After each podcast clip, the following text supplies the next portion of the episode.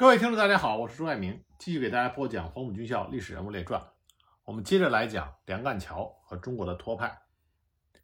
中国托派第一次代表大会成功召开之后，中国托派成员们都跃跃欲试，想要大展身手。可这个时候，一场滔天大祸向中国托派袭来。一九三一年五月二十一日深夜，距离托派统一大会召开不过二十天。中国托派组织就遭到了第一次大破坏。统一大会中产生的九名中央委员被逮捕了五位，中央常委中的五人，除了陈独秀之外，被逮捕了四位，其他还逮捕了一些托派的骨干。被捕的人包括郑超林、王文元、陈义谋、宋鹏春这四人是常委，卜德志中央委员，何资深和他的妻子张以森，郑超林的妻子刘敬珍，娄国华。江长诗、王之怀和他的妻子等十三人，刚刚兴旺起来的中国托派一下子就陷入到灭顶之灾。其实这次大破坏完全是可以避免的。五月五日以后，托派中央常委在王之怀的家里又召开过一次会议，为第二天的常委会做准备，审议中央刊物《火花》的第一期的稿子，然后决定五月二十二日在原址再召开一次范围较大的会议。讨论宣传问题，陈独秀自然也是要出席的。五月二十一日，郑超林在自己家里召开了一次宣传工作会议，赵继、吴继言以及当时尚未加入托派的严凌峰参加了会议。会后，赵继走了，严吴二人留下来打麻将，这是一九三一年上海人比较习惯的一种消遣。麻将打到一半，只见托派成员彭桂秋匆匆赶来。他将郑超林拉到一边说：“于木桃叛变了，今晚十点巡捕房来抓人。”说完就匆匆忙忙的走了。郑超林把这个消息就告诉了严吴二人，并说自己刚搬过家，于木桃不知道这个地方，所以严凌峰回家了，吴继言仍然留在郑超林的家中等消息。郑超林当时想，这件事首先应当告诉陈独秀。让他明天不要出席在王之怀家里召开的会议。而当时陈独秀的地址，托派中只有郑超林一个人知道。他匆匆地赶到西华德路陈独秀的家里，告诉了陈独秀。从陈独秀家里出来，他又走到彭桂秋的家里，要搞清楚这个消息是从什么地方得到的。不料在彭的家中，他碰到了谢德盘。请记住这个人。破坏组织更大的灭顶之灾与谢德盘有关。郑朝林就问起谢德盘，这才知道这个消息是彭树之首先得到的。巡捕房当晚十点要来抓人，所谓榆木桃叛变，这只是彭树之的推测。郑朝林心想，这就糟了，不知道是谁叛变，也许这个叛变者知道他的住址，所以当即就告别了谢德盘、彭桂秋。急忙赶回到自己家中。回家的途中，他还古道热肠的通知了住在自己家附近的刘仁静夫妇。等郑超林赶回家中的时候，已经过了十点。吴继言夫妇倒还在等着。他们一听情况有变，就匆匆的走了。郑超林和妻子刘敬珍商量一下，虽然时间已经过了十点，但是不能大意，还是准备一下出去住旅馆为好。两个人正在收拾东西，一队中外巡捕。已经冲了进来，将他们连人带东西一块带走，送进了提篮桥巡捕房的监狱里。据彭树之的夫人陈碧兰回忆，当时他在由托派同志陆晨担任校长的浦江中学里当教师。这天夜里，他正带着才满两岁的女儿在陆晨家里吃晚饭，忽然，同样也是托派同志的马任之跑来，告诉他有人告了密。今天晚上要到你们家里抓彭树之，但是谁告密现在还不清楚。马仁之当时告诉陈碧兰说，这个消息是马仁之的朋友潘谷之告诉他的。潘谷之有一个密友在龙华司令部任高级参谋，说是这天下午来了一个工人打扮的人，自首叛变，交了一份名单给国民党，其中有彭树之，并说陈独秀的地址虽然不知道。但是他经常去一个姓郑的，实际上指的就是郑超林，说去姓郑的家里去，只要在郑家里等，就一定能够抓到陈独秀。马仁芝得到消息以后，就跑到了陆晨的家里，正想与陆晨商量怎么把消息告诉彭树之，不料在陆家就碰到了陈碧兰。陈碧兰一听，连忙回到家中，只见彭树之正在和谢德盘说话。彭树之自作自话，做了一番推测。他让谢德盘去通知郑超林，自己则当机立断，跑到了陆晨家里睡了一夜。他和陈碧兰睡在陆晨家的客厅里也不踏实，只听陆晨夫妇在卧室里嘀咕了一个晚上，所以第二天起了一个大早，又搬到了旅馆，算是躲过了一劫。那么，这么一个惊天动地的消息，这么一件大事，如果让当时也在上海的中共领导人周恩来来处理，可以说国民党连一个人也抓不到。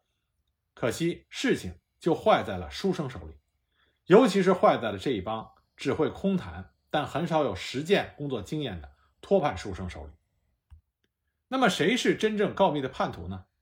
绝不是于木桃，而是托派的一位大将马玉夫。马玉夫是湖北人，他很早就加入了中国共产党，曾经和邓小平一起乘船渡海到法国去勤工俭学，后来又和邓小平、左权、傅钟等人一起从法国转入莫斯科东方大学学习。回国后，在中共上海地下党组织负责工人运动。他的理论水平并不是很高，但是很有活动能力，尤其是腿很勤，总是在基层工人组织中活动。他是陈独秀的追随者，加入托派之后依然十分勤勉。说实话，当时中国托派在上海产业工人中的一些支部组织，都是他亲自去发展的。他也自认为对托派有功，没想到。连参加统一大会的代表资格都没有得到，更没有进托派的领导机关，所以他一怒之下就向国民党当局告了密。国民党当局并没有因为这些人是中国托派而放过了他们，因为事实上他们也搞不懂什么叫做共产党，什么叫共产党左派、反对派，也就是托派。那么在牢中，托派们都受了刑，以后又按照国民党惩处共产党的条例。判处了郑超林十五年有期徒刑，何资深十年有期徒刑，王文元等都判处了六年有期徒刑。同样，共产党这边也没有因为马玉夫是托派的叛徒而放过他。以后，中共特科经过长期的准备，终于下杀手将他处决了。那么，只有漏网的陈独秀依然在为了他的托洛茨基主义的思想在中国的实现而不屈不挠地斗争着。一九三一年七月。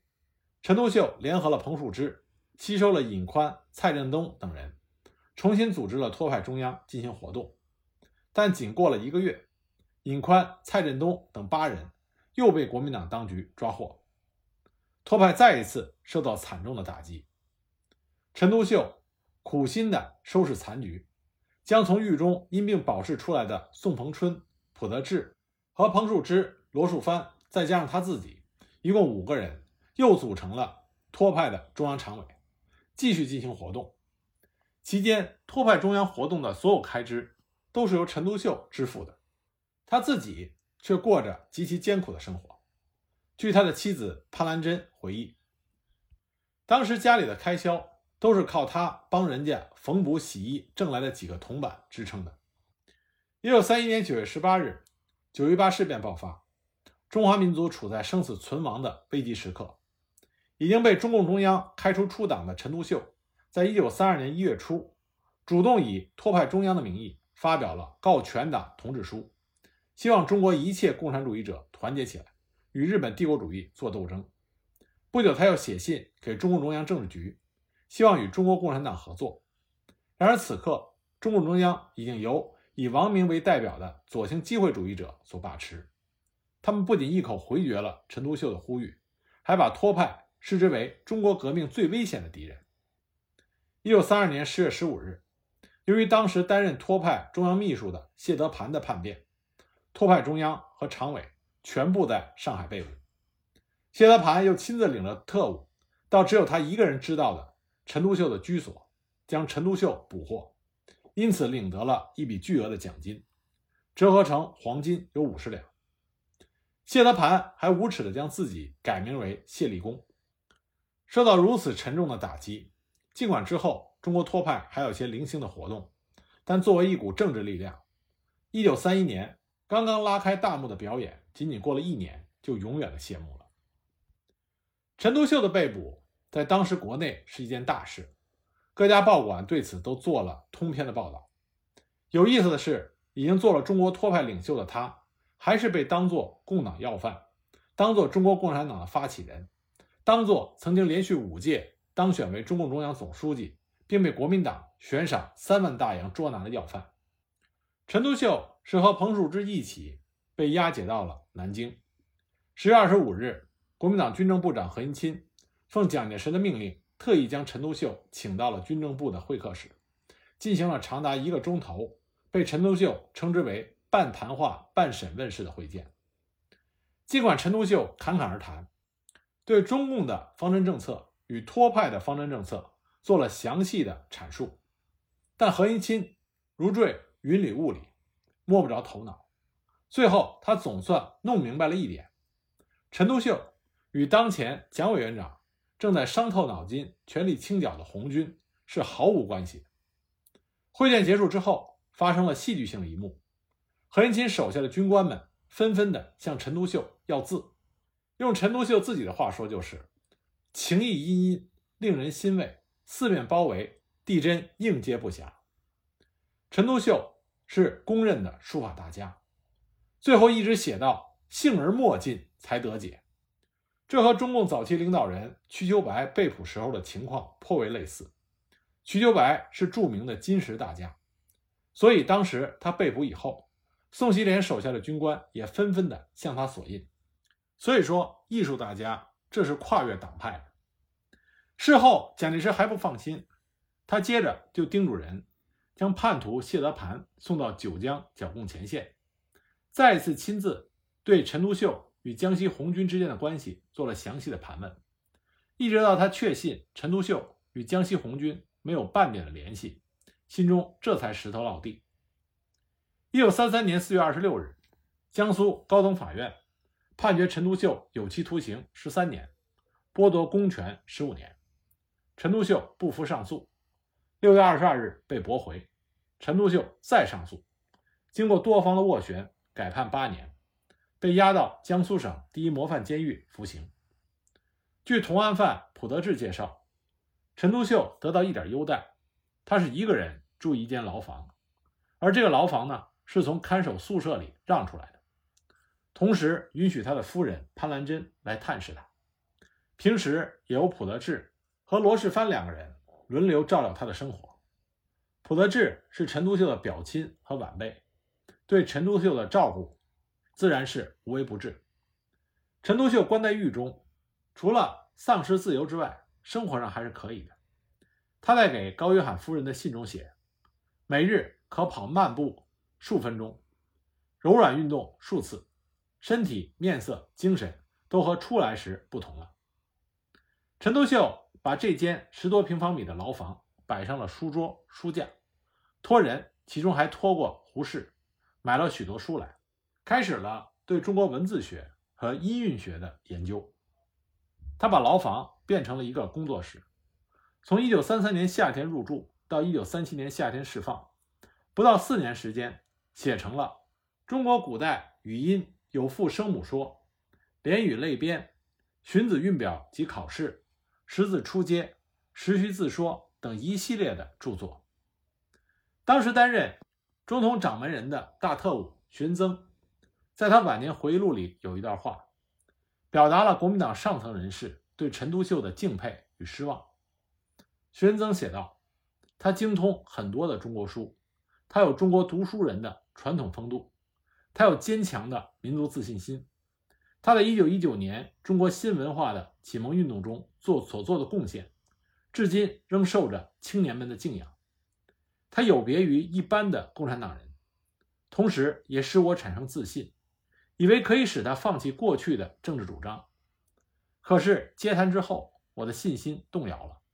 我发现他的态度相当的倔强，仍然不肯放弃他对马克思主义的信仰。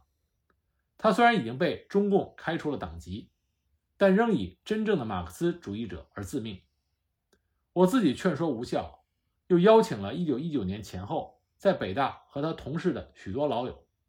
这里面他指的是1930年担任北大校长的蒋梦麟等人，向他进言，但他仍是这种态度，以后便不再勉强他，只留他在南京过着宁静的读书生活。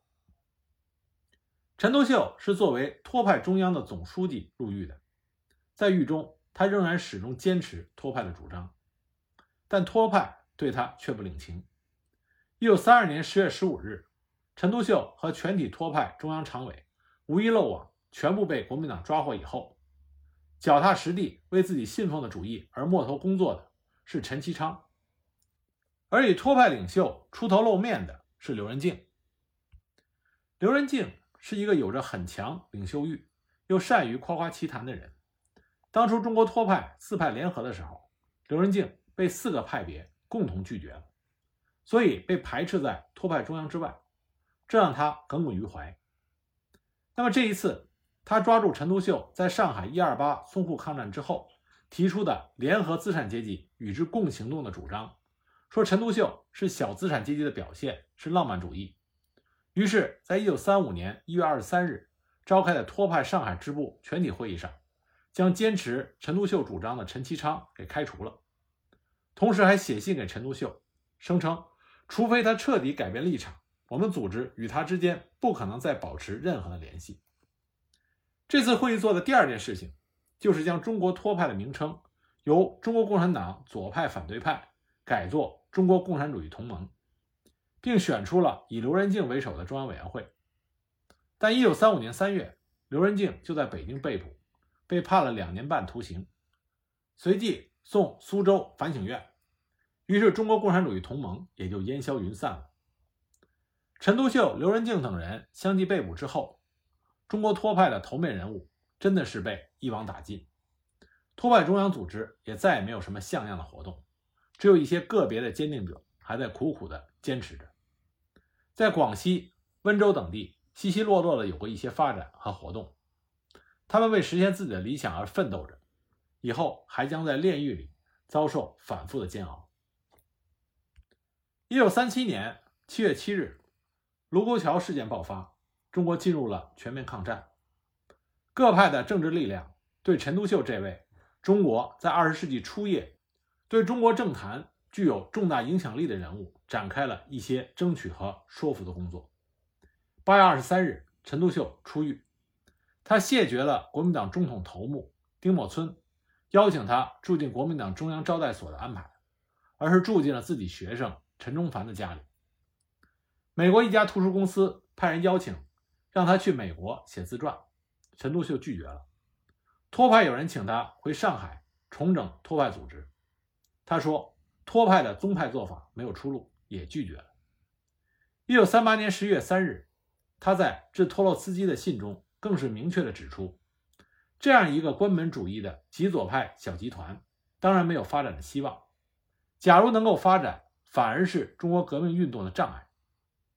这表明了他对刘仁静之流关门主义的中国托派彻底失望，并和托派决裂了。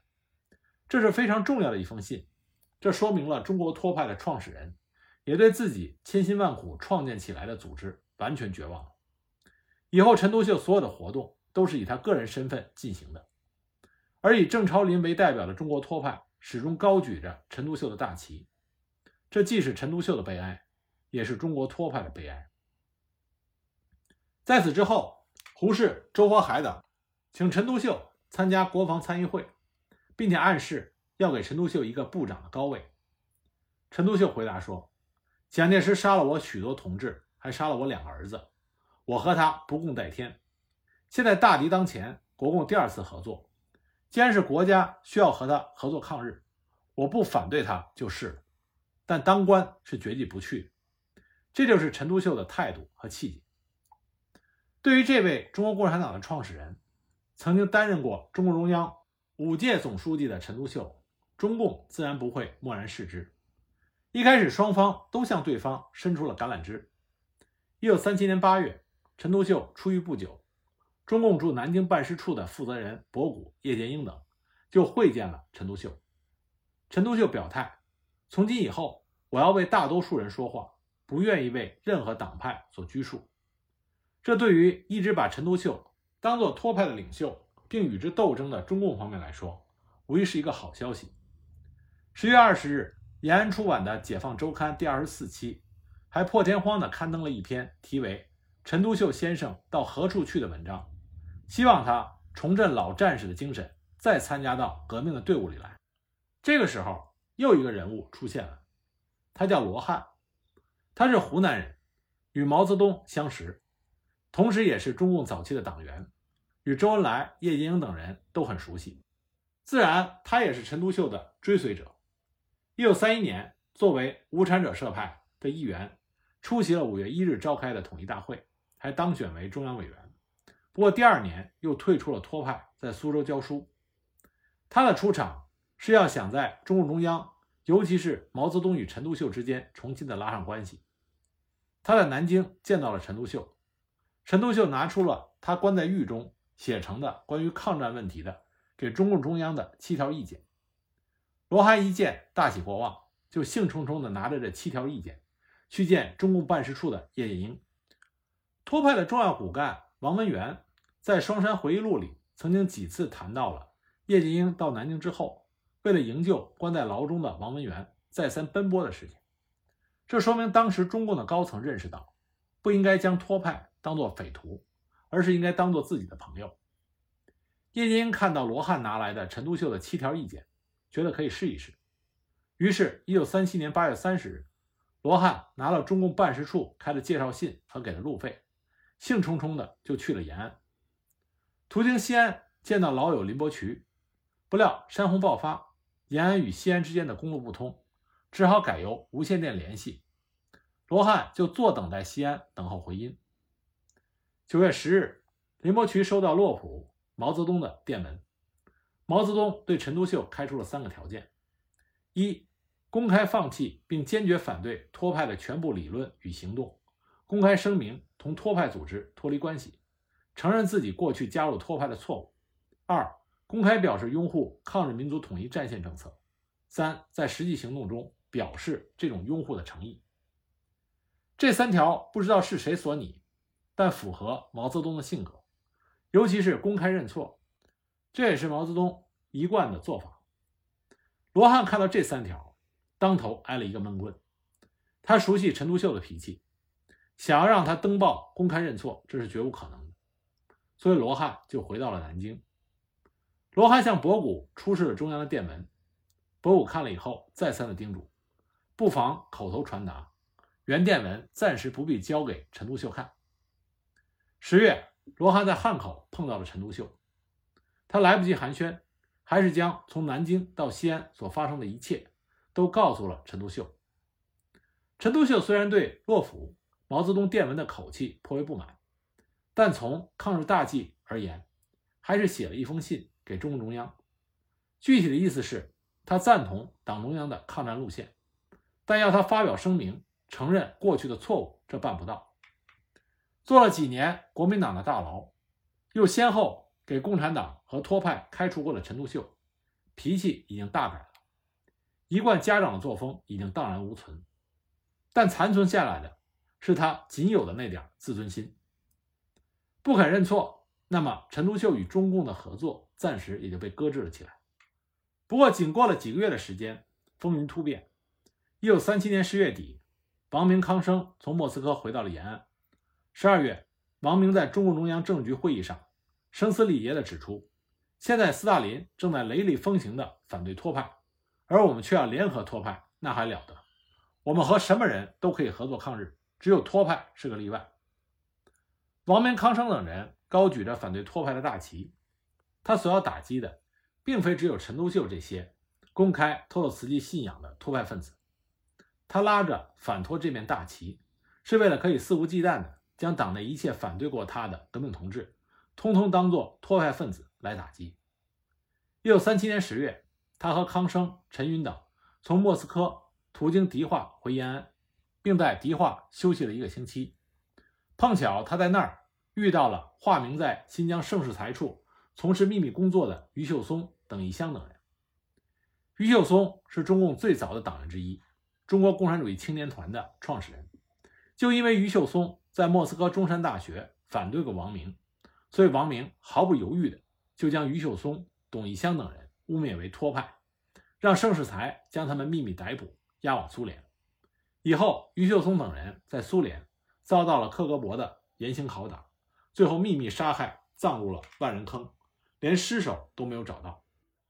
一九三八年一月，康生在《解放周刊》第二十九、三十两期发表了他的长文，铲除日寇侦探、民族公敌的托洛茨基匪徒，公开声称日本给陈独秀的托匪中央每月三百元的津贴，陈独秀是日本鬼子的间谍和中华民族的汉奸。陈独秀对此不屑一顾，倒是他的一帮朋友路见不平，拔刀相助，写了一封公开信，被陈独秀生辩。所以王明又在《新华日报》发表了短评，迫使陈独秀对“汉奸”一词公开的辩污，一时之间搞得沸沸扬扬。时任《新华日报》采访部主任的石希民事后回忆，《新华日报》突然宣布陈独秀是汉奸，引起了社会上有识之士的怀疑和不安。就连张希曼教授这样的靠近我党的著名学者和社会活动家，都对这种武断的做法表示不满。后来，周恩来同志在十分困难的局面下做了大量的工作，才减轻了这一事件给党造成的负面损失。周恩来所做的工作之一，就是多次托人看望陈独秀，劝说陈不要活动，不要发表文章，这是符合周恩来一贯的性格。陈独秀真的就沉寂下来。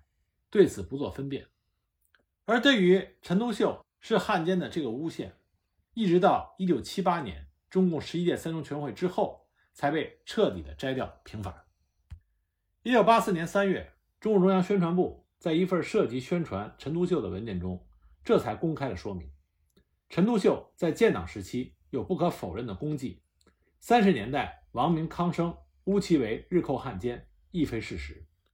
这总算在陈独秀死后四十二年，还陈独秀一个清白。一九三八年夏天，陈独秀离开了武汉，来到了离重庆三百华里的小县城江津，开始了他贫病交加的最后岁月。说起贫，他本来是有富的机会，国民党要员甚至包括蒋介石都不时的有钱汇给他，但他一一谢绝，退了回去。曾经最早接受托洛斯基主义。后来被国民党逮捕，叛变当了大特务的叶青，也就是任卓宣，也寄给陈独秀钱，自然也被退了回去。陈独秀基本上卖文为生，自食其力，偶尔也会接受一些多年好友，如出席过中共一大的包惠僧的接济，以及接受一些当地士绅的帮助，生活十分困难。曾经有一晚，小偷光顾他的家中，将所有的几个箱子。一一翻看，结果没找到一枚银元，只拿了十几件旧衣和一卷书稿，这还让陈独秀惋惜了好一阵子。陈独秀最主要的精力是用在自己的文字与音韵学的研究，著名的小学识字课本就是在这个时期写成的。此外，他还写了一些政治性的文章和书信，比较重要的有《战后世界大势之轮廓》《再论世界大势》等。他在论文中提出联合战线的主张，表现了他这位政治老人的睿智。对于陈独秀的评价和交往，很多他早期一起共事过的中国共产党党员都是比较谨慎和避忌的，反倒是毛泽东无拘无束。当时对上还活着的陈独秀做出了极高的评价。一九四二年三月三十日，毛泽东在延安中共中央学习组发言的时候说。五四运动时，中国无产阶级开始了有了觉悟。五四运动发生在一九一九年，一九二一年便产生了中国共产党。陈独秀是五四运动的总司令。现在还不是我们宣传陈独秀历史的时候，将来我们修中国历史要讲一讲他的功劳。一九四五年四月，在陈独秀逝世三年之后，毛泽东又指出，他是五四运动时期的总司令，整个运动实际上是他领导的。我们是他们那一代人的学生，五四运动替中国共产党准备了干部。那个时候有个《新青年》杂志，是陈独秀主编的。被这个杂志和五四运动警醒起来的人，后来有一部分进了共产党。这些人受陈独秀和他周围一群人的影响很大，可以说是由他集合起来，这才成立了党。他创造了党，有功劳。我说陈独秀在某几点上，就像俄国的普列汉诺夫，做了启蒙运动的工作。不过陈独秀听不到毛泽东对他的这些评价了。一九四二年五月二十七日，陈独秀离开了人世，将一切的功过是非和一切已经做的和魏晋的事业都抛在了后面。当时为他制衣、置办棺木、买墓地送葬的，竟然是两位对他仰慕已久却与他素昧平生的将军士绅。